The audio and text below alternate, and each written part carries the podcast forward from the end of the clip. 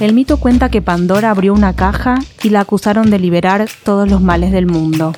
Para nosotras, esa apertura es una metáfora del día que nos dijimos feministas. Desde entonces, habitamos un lugar incómodo y a la vez deseante, rebelde, festivo. Pandora estaba sola. Nosotras nos tenemos. Somos Leila Messinger y Julieta Greco. Esto es El Deseo de Pandora, el podcast de Anfibia Feminista.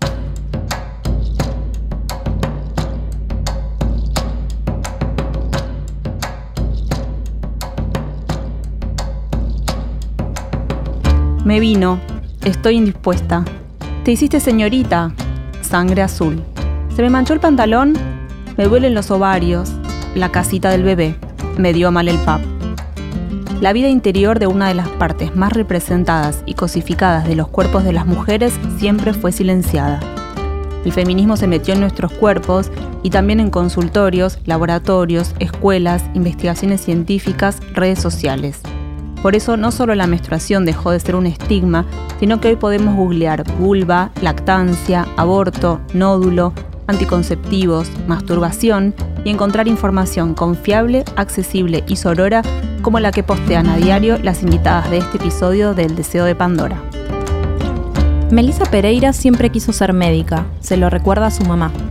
Es ginecóloga y obstetra, les habla a las personas que atienden en su consultorio de Barrio Norte y a las más de 200.000 seguidoras y seguidores que tiene en Gineco Online, su cuenta de Instagram. A veces la acusan de romantizar la ginecología, pero en su feed se mezclan cuerpos puérperos frente al espejo, sangre menstrual contenida en una copa, un útero partido al medio sobre la palma de una mano e imágenes de vaginas diversas. Rompe mitos, pone en palabras lo que durante años fue silenciado informa, alivia. Acá la ciencia y la lucha van de la mano. Agostina Mileo es licenciada en Ciencias Ambientales, magíster en Comunicación Científica y doctoranda en Historia y Epistemología de la Ciencia. En las redes todos la conocen como la Barbie científica. Allí investiga y analiza cómo la brecha de género en la ciencia incide en la producción del conocimiento. Forma parte de Economía Feminista y coordina la campaña Menstruación, una cruzada colectiva para promover la equidad desde los datos. En 2018 publicó Que la ciencia te acompañe a luchar por tus derechos, un libro sobre activismo científico y feminista. Bueno, bienvenidos a un nuevo episodio del Deseo de Pandora. Eh, bienvenidas a nuestras invitadas del día de hoy. Eh, bueno, nuestra primera pregunta tiene que ver con eh, por qué durante años se trató de normalizar al cuerpo de las mujeres y específicamente a la menstruación. Desde la epistemología feminista bastantes veces señalamos que mm, la norma, o sea, este sujeto universal y objetivo de la ciencia, muchas veces al analizarlo, aplica en realidad a un sujeto muy particular, que es el varón blanco, heterosexual, em, con propietario, y que va teniendo una serie de características. Entonces, em, cuando hablamos de normalizar los cuerpos de las mujeres, muchas veces en realidad lo que queremos decir es concebirlos a partir de las diferencias con esa norma. Eh, pensarlos a partir de en qué se asemejan y en qué no respecto a ese modelo. Y en esa lógica la menstruación es algo de lo que, mm, lo que, había que esconder porque no siempre fue diferente. No siempre fue así. No siempre fue así. Eh, durante muchísimos años, hemos en el paradigma médico hegemónico, en realidad la menstruación se veía como un fluido que surgía de eh, excesos o, faltas de calor eh, y se equiparaba, digamos, con las hemorroides o con el sangrado por la nariz. Em, y el útero tampoco se pensaba como un órgano eh, diferente o un órgano en sí mismo, sino que se pensaba como un pene invertido. Entonces, la diferencia sexual en realidad es algo nuevo dentro del paradigma médico, más de, ay, soy malísima para los siglos, siempre tengo que, y, para la... Eh, para acordarme de los años de las cosas, pero digamos por ahí en el siglo XIX, XVIII, XIX. y vamos, a partir de, empezar a concebir eh, el útero como un órgano que además tiene un fin, una función y una utilidad muy particular, que es la de la reproducción, la menstruación también se empieza a concebir como un mecanismo metabólico particular, mm. que además siempre se piensa, digamos, a partir de esta relación con la reproducción. Claro. Y si, si tuviésemos que pensar por qué hay que hablar de la menstruación hoy, ¿no? ¿Por qué es importante, eh, que es un poco el trabajo que ustedes hacen en, las redes y en sus trabajos eh, fuera de las redes offline, eh, ¿Por qué es importante decir menstruación, hablar de la sangre, por mostrarla? Bien, bueno, nosotros hacemos mucho hincapié en que la persona que, tiene útero en la mujer eh, sea consciente de que en algún momento de su vida va a empezar a sangrar por la vagina, ¿sí? que va a empezar a tener su menstruación. Y la idea de visibilizar, informar, concientizar acerca de este proceso fisiológico eh, es eh, más que nada por un tema de salud. ¿sí? a veces lo que se desconoce, ¿sí? no se cuida, no se tiene en cuenta, mismo a veces asusta y lo que se calla a veces puede tener algún problema, si la menstruación viene antes o se demora en venir, si viene en mucha cantidad o en menos cantidad. Eh, eso es un símbolo, es un signo de que algo está fallando en nuestra salud. Y durante todo este tiempo que uno se calla, que no informa eh, la, naturaleza de la menstruación y lo necesario que es que menstruemos, que es un signo de salud. Si nuestro eje eh, del sistema nervioso, todo lo que es nuestro eje hormonal, está maduro, menstruamos cada 28, 35 días, todos los meses, a partir de los 9 años eh, hasta los 50 y pico. Eh, sabemos que son muchísimos años donde una persona tiene que menstruar de manera regular y eso nos da una pauta de que esa persona está saludable.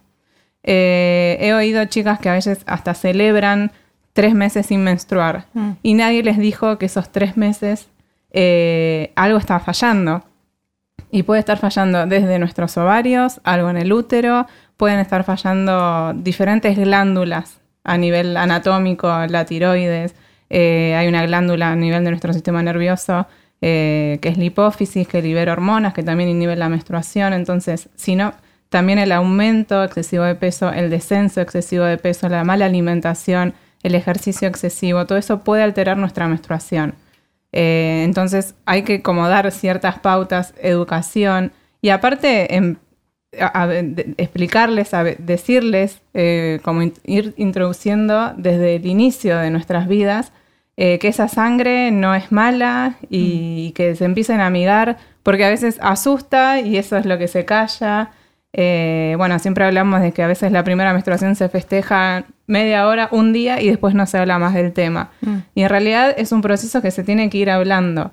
Eh, no se debe tampoco relacionar menstruación con inicio de relaciones sexuales, que es lo que sucede a veces en las charlas de educación sexual. Hablan de menstruación y hablan de preservativo. ¿Sí? Una niña que empieza a menstruar no se le pasa por la cabeza el inicio de las relaciones sexuales. Entonces, en cada etapa de la vida hay una charla diferente. ¿sí? Eh, entonces, por eso es tan importante hablar de menstruación. Hablar de menstruación no es hablar de sangre roja y punta, ni tampoco eso, del inicio de las relaciones sexuales. Sí, y también cómo se maneja eh, la tensión que hay entre avisar que, o sea, esa niña tiene que saber que a partir de ese momento, eh, teniendo relaciones sexuales, puede quedar embarazada y al mismo tiempo que la menstruación no esté directamente relacionada con la maternidad. Exacto, exacto, porque también eso asusta, porque una niña, eso, no piensa en que va a tener relaciones sexuales si inició con la menstruación a los nueve años y menos que menos piensa en la maternidad. Y si la piensa, la piensa como un juego. Eh, que tampoco está mal. Una, una, una nena o un nene puede jugar con una muñeca haciéndose, eh, haciéndose pasar por la mamá o, o, la maestra, una escuela, como ese, ese alma maternal, entre comillas. Eh, pero ahí ya se le está imponiendo a esa, a esa persona que está menstruando que ese sangrado, el objetivo es gestar. Y mm. tampoco es, esa, es, el objetivo. El objetivo es darnos cuenta que estamos sanas, que nuestro eje hormonal está maduro. Una niña que menstrua antes de los 8 es un problema. Una niña que menstrua después de los... o pasaron los 16, 17 años y no menstrua, también es un problema. Eso también lo tiene que saber la niña, la madre o quien esté a su cuidado, ¿sí? En, estos casos, digamos, también para darle una dimensión no reproductiva a la menstruación, eh, en mi caso, eh, respondiendo, digamos, por ahí la misma pregunta de por qué es importante hablar de menstruación, eh, es porque tiene también que ver con nuestro nuestra inscripción política tiene que ver, también es un factor de desigualdad. Eh, el estigma alrededor de la menstruación y la cuestión de la no evidencia, eh, el enmascaramiento del cuerpo menstrual para la vida diaria, la imposibilidad de evitar el espacio público cuando se evidencia la menstruación, o sea, cuando tienes una mancha, implica un gasto obligatorio en productos para contener ese sangrado. Entonces, si nosotros tenemos en cuenta que las personas que menstruan, en su mayoría mujeres, em, tienen ingresos que de por sí son menores, mayor precarización laboral. en el último decil de ingresos, el 65% de las personas son mujeres y perciben menos de 2.566 pesos por mes. Eh, digamos, también pensemos quiénes son, ¿no? Eh, entre las personas ocupadas que menos ganan, eh, entre las mujeres, que también son mayoría, el 40% son empleadas domésticas. Entonces estamos pensando en poblaciones muy vulneradas que tienen que incurrir en un gasto obligatorio, que para este año estimamos que será, bueno, están difíciles las estimaciones de este año, eh, sobre todo, sobre todo, eh, pero eh, digamos, en marzo, estamos hablando todos de digamos, números del primer trimestre de 2019, en marzo estimamos que de usar toallitas el gasto promedio será de 1.924 pesos anuales y de usar tampones 2.136. O sea, estamos hablando de un 10% de los ingresos de la población más vulnerable destinada a la compra de estos productos. Mm. Em, y bueno, ¿dónde surge ¿no? esta desigualdad? Y también por qué, a partir de, volviendo también a la normatización, digamos, todo el tiempo cuando hablamos de esto vamos yendo y viniendo sobre las mismas cosas, porque en realidad de lo que hablamos es de cómo la concepción de las mujeres como personas inferiores a esa norma, que son los varones, afecta y es un cimiento de nuestro ordenamiento social. Em, entonces, hay algo por ahí. Es también muy importante considerar la menstruación en cuanto a un componente identitario. Acá, como decía Melissa, ¿qué pasa cuando empezás a menstruar y te dicen te hiciste señorita? Pues eso quiere decir que es como una especie de ritual de pasaje entre niña y mujer. Y ser una mujer no es cualquier cosa es empezar a tener ciertos comportamientos, responder a una idea de mujer que también es opresiva. Entonces, hablar de menstruación no solo tiene que ver con hablar de ese sangrado, hablar de ese sangrado en relación em, a, una disposición anatómica o a un proceso metabólico, que por supuesto es importante, sino también hablar de las otras dimensiones en las que eso va a afectar nuestra vida. Em, y usar eso, digamos, de ejemplo para empezar a pensarnos como cuerpos em, con, una carga eh, conceptual, con una, que, esa mirada sobre esos cuerpos eh, tiene toda una historicidad em, y, se sitúa dentro de un paradigma sexista y una organización social sexista mm. también. Y en esa lógica de, de, digo, de, cruzar lo que pasa en términos fisiológicos en el cuerpo y cruzar como lo más la variable política y económica, ¿no? De lo que implica menstruar. ¿Qué cosas eh, son importantes ir sabiendo? Digo, tampoco le podemos decir a una nena de nueve años, o sí, o por ahí sí, no sé, es una pregunta. Eh, bueno, menstruar es más caro y hay un componente de desigualdad. ¿Qué cosas, digo, en, la, en, los dos parámetros, en los dos ejes, en lo fisiológico y en lo económico y político, qué cosas necesitamos ir sabiendo a medida que vamos atravesando nuestra vida como personas eh, que menstruan para poder conocernos, para poder gestionar mejor eh, los recursos, para poder exigir al Estado eventualmente, eh, para poder decirle a un médico, a una médica, me pasa esto y no es normal o no está dentro de lo que se, de los parámetros que se espera. Digo, ¿qué, qué conocimiento, qué información tenemos que tener para poder atravesar todo eso de la manera más responsable?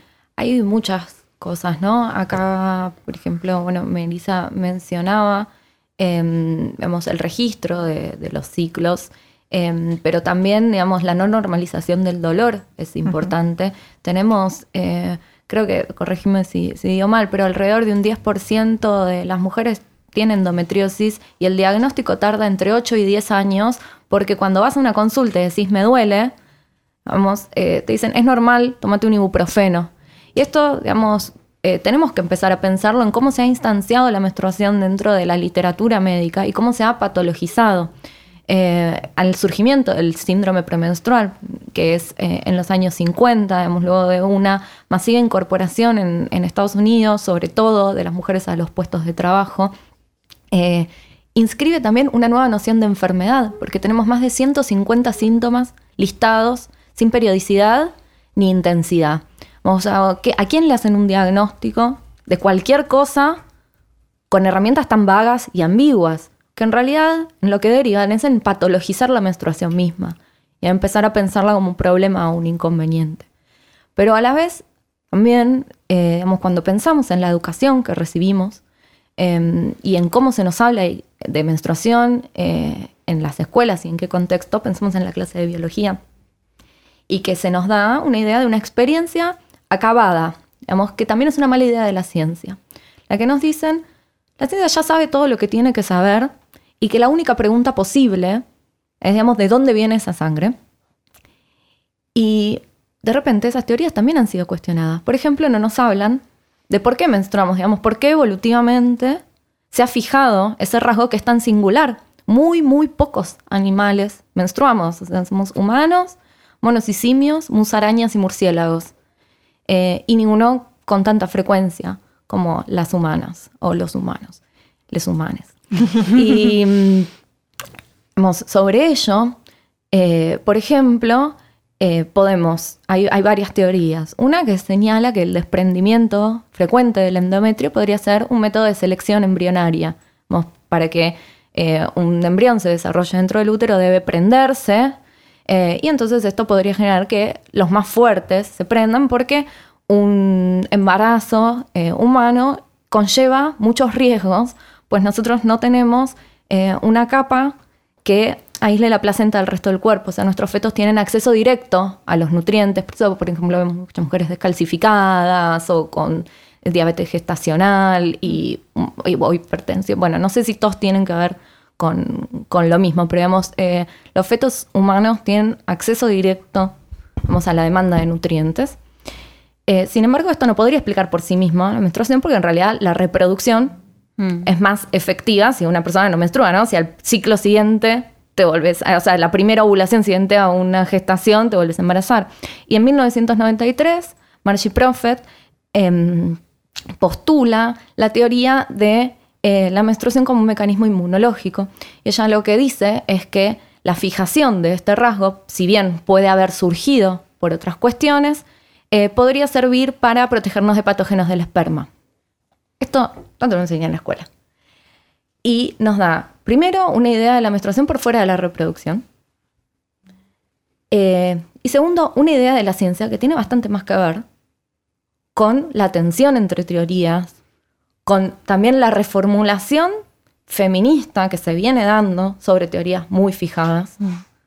Em, y que me parece mucho más interesante eh, y que forma otras ideas también. En este sentido, eh, pregunta para Melissa, em, en esto que trae Agustina de, que hay una revisión feminista de las teorías, eh, ¿qué pasa cuando el feminismo se mete en el consultorio? Digamos, como hace poco leíamos un posteo tuyo en donde decía que sos ginecóloga y sos feminista.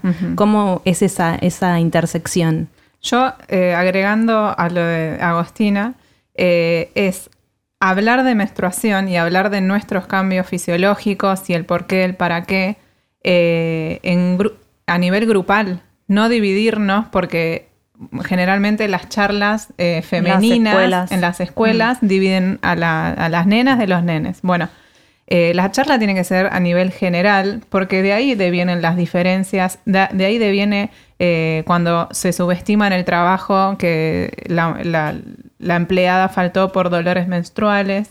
Eh, ¿Quién es el que manda ahí? Generalmente son los hombres. Ahora obviamente se está tratando de, avanzar y lo considero que lo estamos logrando, pero bueno, es una lucha constante. Pero igual mismo hasta nosotras a veces subestimamos, oh, le faltó porque le vino, ¿no? Eh, entonces, como que debemos educar desde la base o sea, el cambio tiene que ser mucho más profundo de lo que creemos. Y si bien nosotras, yo considero que estamos hablando entre, entre nosotras para crear fuerzas y empezar a hablarle a los demás. ¿sí? Eh, hoy en día yo siento que hay muchos hombres que son receptivos a estos temas y otros que no, y eso son quizás la, la lucha más difícil, pero si empezamos a educar desde el, desde el inicio, desde el nivel inicial, eh, con igualdad, así las cosas que nos pasan a nivel fisiológicas con, los, con, con la fisiología masculina, igual que con la fisiología femenina. Entonces, desde esa base arrancar y de ahí creo que no van a existir tantas diferencias, además de toda esta lucha de las diferentes teorías de no relacionar una menstruación y un útero gestante. Eh, y con respecto al consultorio, el tema de, los síntomas de la endometriosis, que uno de los síntomas principales es el dolor. Eh, ¿Quiénes nos dedican a nosotros los médicos? Generalmente las autoridades, eh, el sistema de medicina es un sistema a nivel patriarcado hasta ya te supera y es el día de hoy que sigue pasando. Eh, entonces, los libros, hasta cuando uno estudia desde la mejor teoría, sigue, dice, bueno, dolor durante la menstruación. La mujer viene, se sienta dice, me duele cuando menstruo. Bueno, pero del 1 al 10, ¿cuánto? 10. O sea, si te estoy diciendo que me duele, y, si empezás a, dudar y decís, no, 7 algunos días, ya directamente te dicen, bueno, tomate un analgésico y vemos. Eh, y está en eso, en subestimar los datos, porque somos educados así. Lamentablemente eh, no, se le da mucho la importancia a la, anamnesis, al ver qué le está pasando a esa mujer. Eh, si, bueno, si realmente le duele, uno se da cuenta y empezar con una, una, cierta empatía o es poder entrar en sintonía que tampoco lo permite el sistema de salud. ¿Cómo entras en sintonía y comenzás a tener empatía con una persona en cinco minutos? ¿Sí? Entonces es todo una, es, un círculo vicioso que nada mejora la atención, nada mejora la salud, todo se subestima y todo se quiere hacer rápido. Entonces venimos desde que lo subestimo porque no me importa, porque debe estar exagerando, porque si le duele desconozco que realmente puedo doler por una patología y aparte no tengo tiempo de atenderte. Mm, claro. ¿Por qué es importante en, en esta, pensando en que el sistema médico hegemónico es de corte patriarcal claramente y que los libros están escritos eh, por médicos varones, ¿por qué es importante que, haya identidades feminidades, identidades feminizadas y feminidades y mujeres y lesbianas y ojalá travestis y trans eh, pensando, haciendo ciencia, cuestionando las investigaciones científicas, trabajando como médicos, siendo los que además puedan enseñar en algún momento también medicina. Digo, cuán importante es que todas esas otras identidades aparezcan en ese quehacer de la ciencia y de la medicina para cambiar esto. Bueno, muy importante. Eh, primero que nada, porque eh, en esta, digamos, la pretensión de universalidad y objetividad, digamos, ya ha sido completamente desestimada. Eh, entonces, esa multiplicidad de miradas en realidad mejora la calidad del conocimiento. Eh, nos hace ser más rigurosos y hace que haya un conocimiento aplicado a las especificidades de la realidad también. Eh, entonces, que tiene que ver con el acceso a derechos. Em, y después, eh, por otro lado, eh, hablamos ya de la patologización, de la menstruación, de esto de considerarla mal en sí misma, pero otro proceso, digamos, muy importante es la normalización, que tiene que ver con eh, algo muy intrínseco a la, práctica médica en general, a la, que es pensar que la menstruación tiene que vivirse de la misma manera en todos los casos y tiene que hacerse lo mismo. O sea, si todas, y también esto de todas las mujeres menstruan, y todas las personas que menstruan son mujeres. Y bueno, esto no es así. Mm.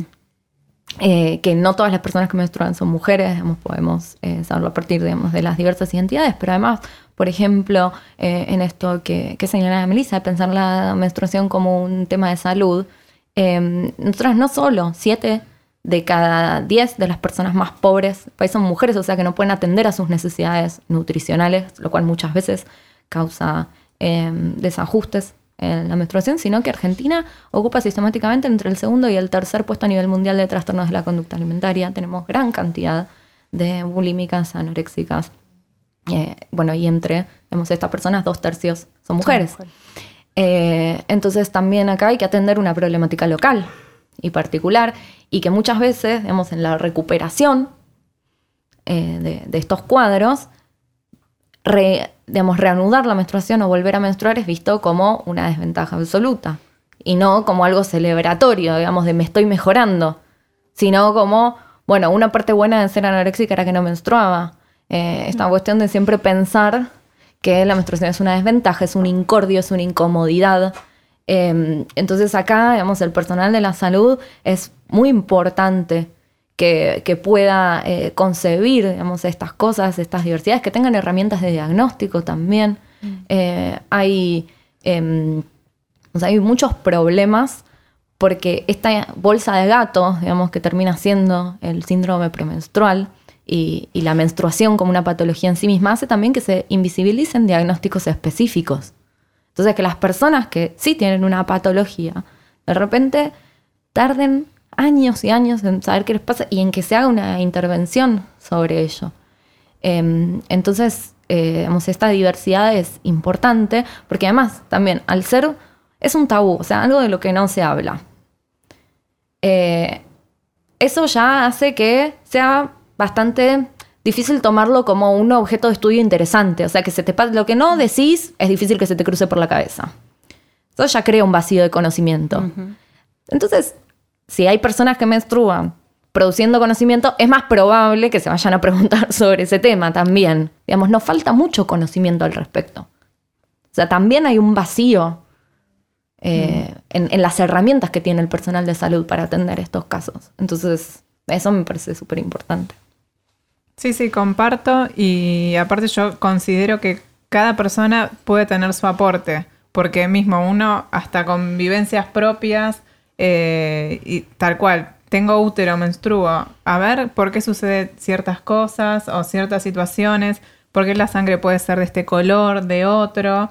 Eh, obviamente a nivel anatómico, la anatomía es eh, similar una de otra, eh, pero quizás hay ciertas situaciones o, o, cier- o- o- o- o ciertas dudas que podría generar alguien que lo vive a que lo- alguien que lo ve desde afuera. Claro que el proceso metabólico de la menstruación sea similar, no quiere decir que la experiencia de menstruar sea similar. Exacto.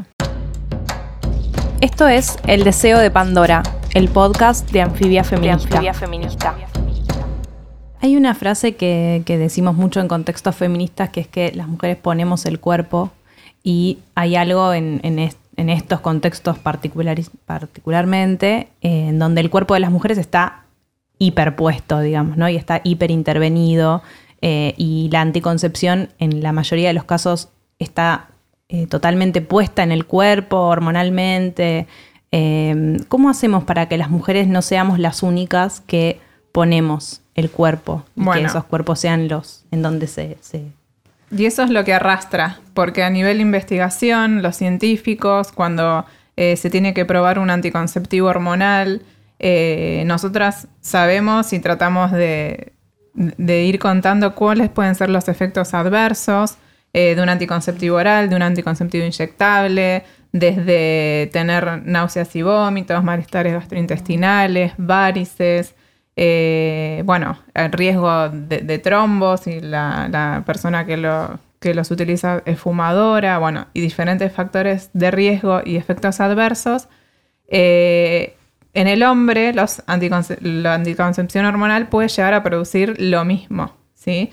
Entonces, en el momento de evaluar si sacamos al mercado un anticonceptivo oral y probar quiénes se bancan esos efectos adversos, las mujeres.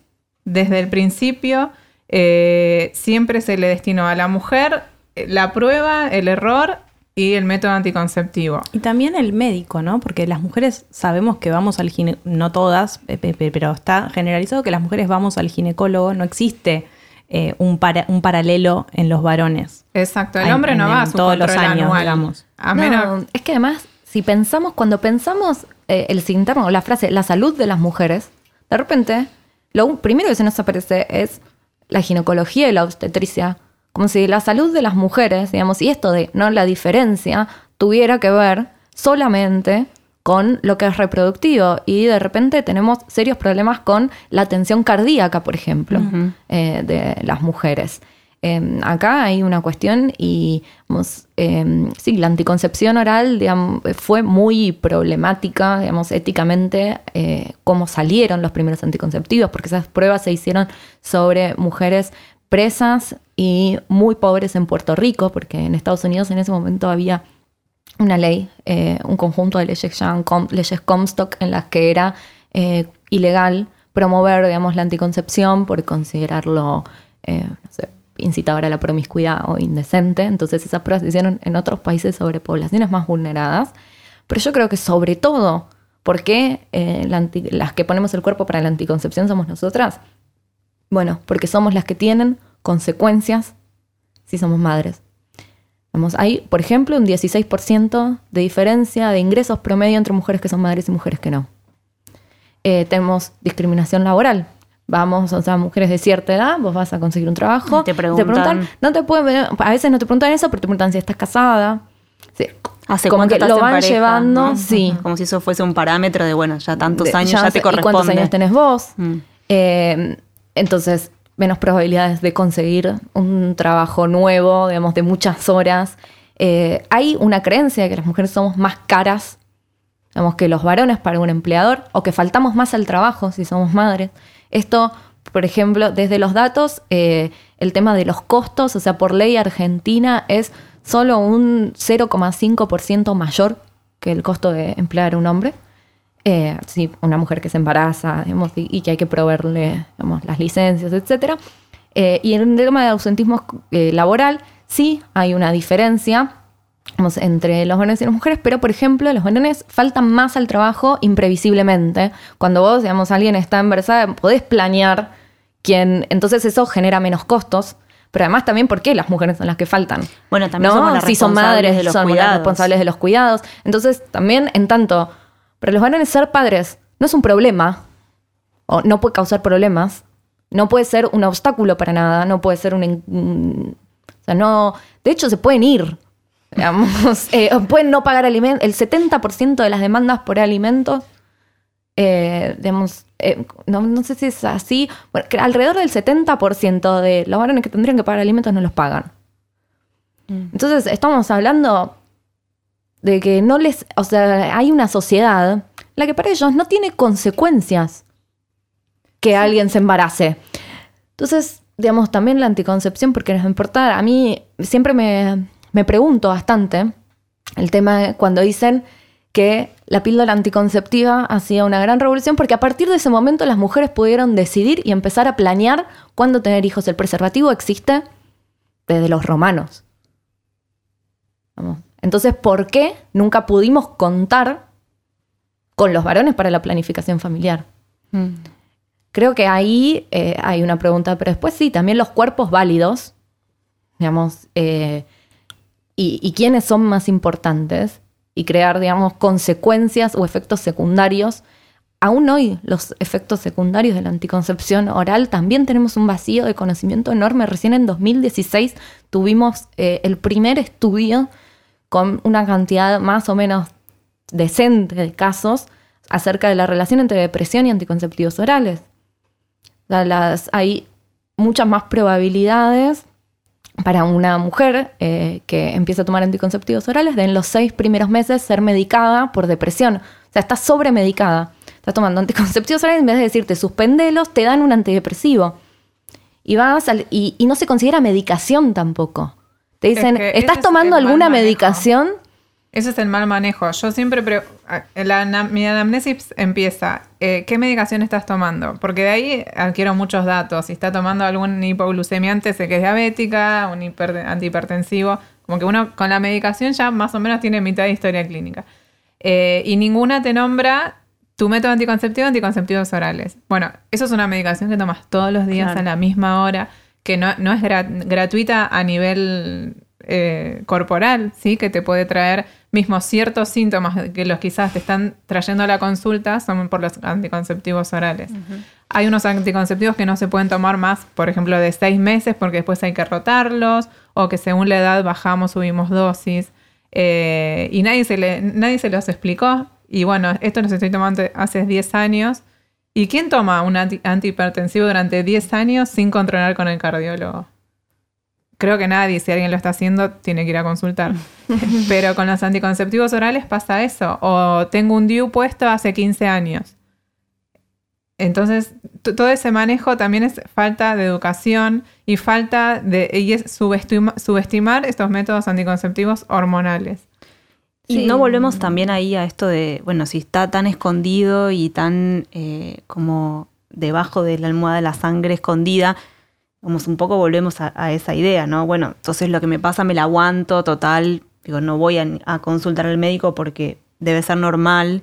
Digo, no sé, hay como una retroalimentación. Digo, pienso mucho en cuando vos mostrás en tus redes eh, la sangre, eh, no sé, el otro día era un, un cáncer, un tumor, eh, como esta cosa de, bueno, de poder ver que nos dio impresión y dijimos, ah, pero por otro lado es, bueno, de repente podemos, no sé, como Y sí, si tener no te acceso a ponen to- un feto que está por nacer y te dicen, hola, tengo nueve semanas, quiero vivir. Sí, que antes, digamos. que antes era la sangre azul de las publicidades de toallitas, ahora es el feto. Bueno, digo, hay como, cuando podemos empezar a contar todo eso, ¿no es más probable que después vayamos y le digamos al ginecólogo o a la ginecóloga, che, me está pasando esto y me parece que no está bueno o me duele demasiado? Por favor, dame bolilla porque... Yo trato de, con esas imágenes que a veces eh, o las denuncian, de visibilizar que la sangre es sangre, que todas sangramos. Y si hay alguna duda, no sé, hay, hay chicas con hipermenorreas, con mucha menstruación, con mucho sangrado, a veces no consultan por vergüenza a desnudarse con tanto sangrado. Y para mí, particularmente para los profesionales de la, de la salud, la sangre es lo más, es lo más corriente, es moneda corriente. Eh, pero ¿qué, hizo la sociedad? Que no, que si estás con tanto sangrado, no vayas, eh, que es un asco, que no es necesario. Con las imágenes a veces me ponen, no es necesario que pongas eso, es un asco. No es un asco, es algo que nos pasa a todas, a la gran mayoría, en algún momento de la vida, en algún momento que dura casi 40 años. Eh, entonces, es decir, bueno, es romper ese tabú y es decir, bueno, eh, mismo yo a veces pido ecografías con menstruación, ¿no? Para medir reserva ovárica. No, pero con la menstruación me, me he ido a hacer ecografías y me han echado a patadas. No, es menstruación. De última se... Sí, se- de hecho, quienes no tomamos anticonceptivos orales, la transvaginal la tenemos que hacer entre el día 3 y 5 del ciclo, por ejemplo. Claro, y- pero Eh, entonces, lo- muchas veces estás te miran menstruando. espantada como diciendo, tengo que ir menstruando y si me toca un hombre, ¿cómo puedo No, te hacer para-?" dicen aparte.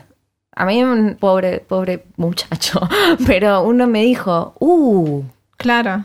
Es que de parte nuestra también está esa, esa, es- esa norma de decir, bueno, no me manches eh, el camillero, ojo, andar rápido, Bueno. déjate la bombacha. Si se mancha, se mancha. Eh, por eso, es visibilizar tanto a, a la gente que, que, que mira y les interesan los temas de salud y a nosotros los profesionales. ¿no? ¿y porque- cuántas que toman anticonceptivos orales no saben que no menstruan? Aparte, eh, te doy anticonceptivos porque no menstruas todos los meses. Toma, con esto vas a menstruar, ¿no?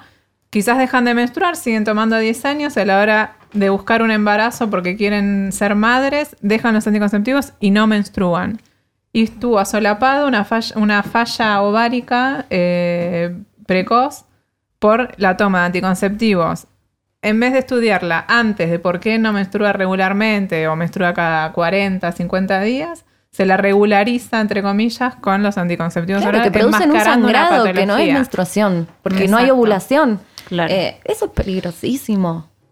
Digamos, eh, y, y es bastante terrible y, y también esta cuestión, ¿no? Del enmascaramiento, de la falta de información que muchas veces dan médicos y médicas a la hora de hacer una intervención. Es que, claro, y de ahí está ese silencio. Porque yo a veces hablo, bueno, hay que despertar a, la sociedad, pero también tenemos que despertar dentro a nivel universitario de concientizar la importancia de hablar de, hablar de lo básico. A mí, eh, ¿de qué me sirve el último paper eh, publicado en la mejor revista de investigación científica si la persona que tengo al lado no sabe por qué y para qué menstrua? Por ejemplo, hablando de menstruación o cualquier otro, otra, otro proceso fisiológico. ¿De qué me sirve? Sí, hoy eh, cuando preparábamos el episodio conversábamos sobre cómo históricamente el sistema médico hegemónico de alguna manera cosificó el cuerpo el cuerpo de la humanidad, pero el cuerpo de las mujeres en particular, eh, y hay algo del vínculo que una establece con su ginecólogo o su ginecóloga o con los médicos en general que la ponen en un lugar pasivo, digamos, ¿no? Ya yo voy, vos me haces preguntas que además son acotadísimas muchas veces, por ejemplo, en respecto a la menstruación suele ser cuándo fue la última y no cuánto menstruás, cómo es el flujo, qué, método de gestión menstrual usás. Exactamente. Em, entonces nos ponen en ese lugar y nos vamos corriendo cada vez más de lo que me parece, interpreto que, vos promovés a partir de esas imágenes y a partir de los textos que escribís.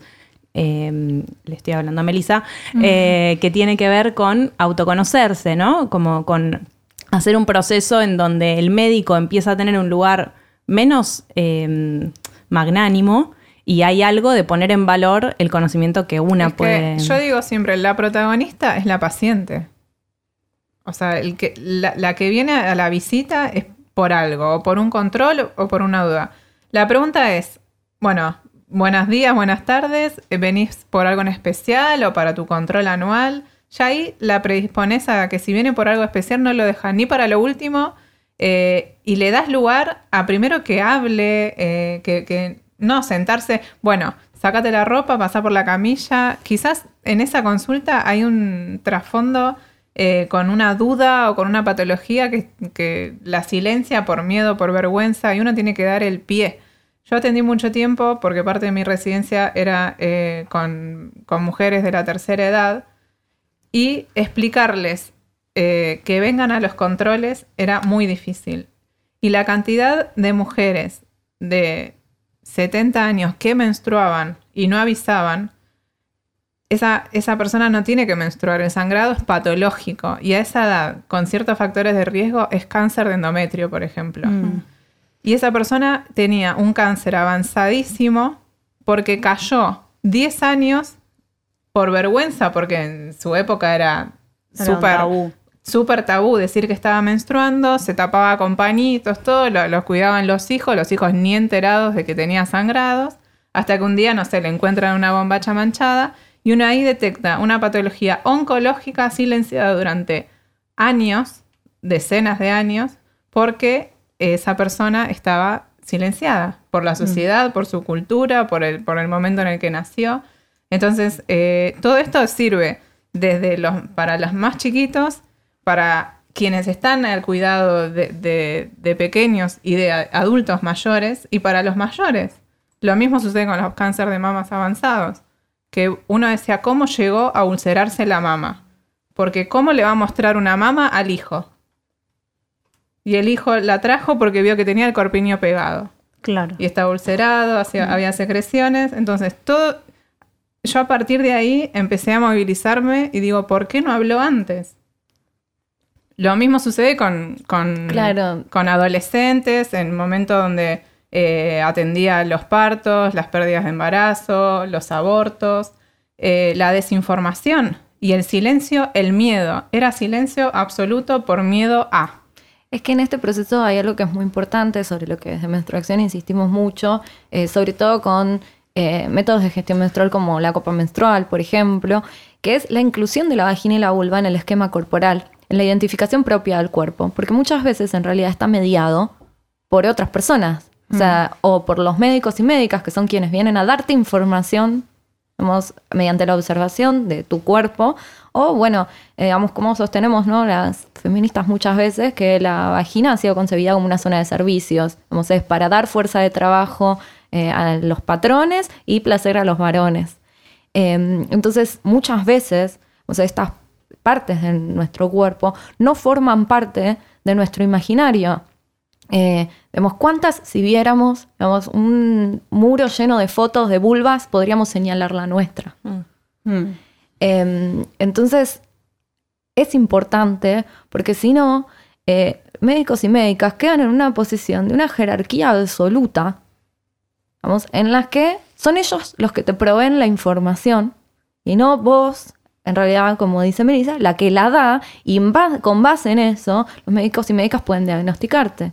¿no? Ellos normativizan las prácticas mm. para una observación, digamos que es siempre la misma, eh, dada tu anatomía, y no vos la que tiene las herramientas para hablar de eso y guiar la observación de ese profesional de la salud. Un poco el año pasado cuando se debatió en el, en el Congreso argentino la legalización del aborto, eh, de repente nos pasó mucho que, empezamos a escuchar historias adentro de nuestras familias, incluso de mujeres más grandes que habían abortado, y de repente como toda esa información se puso en, juego sobre la mesa y sirvió para poder hablar de esto. ¿Qué pasa cuando además a eso se le suman eh, la interpelación de otras identidades, de lesbianas, de las travestis y sobre todo de, las mujeres trans? Eh, ¿Qué pasa ahí? ¿Cómo interpela eso al sistema médico, a la ciencia? ¿Qué otras complejidades aparecen que no son solamente las de las mujeres cis? Y eso lo que exige es actualización, es eh, adaptarse a los cambios.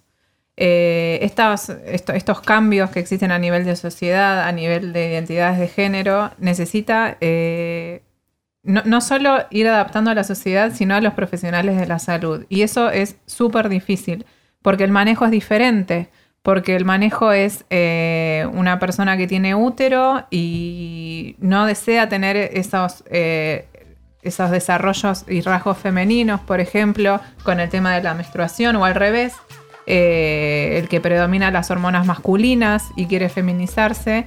Es un manejo diferente al manejo que hacemos clásicamente eh, y así como se producen cambios en la sociedad, tiene que haber cambios en la práctica médica. Y para eso el médico tiene que estar eh, como receptivo a estos cambios, no rechazarlos y obviamente aceptarlos y claramente respetarlos. Esto fue El Deseo de Pandora. Somos Leila Messinger y Julieta Greco. En la producción estuvo María Mancilla.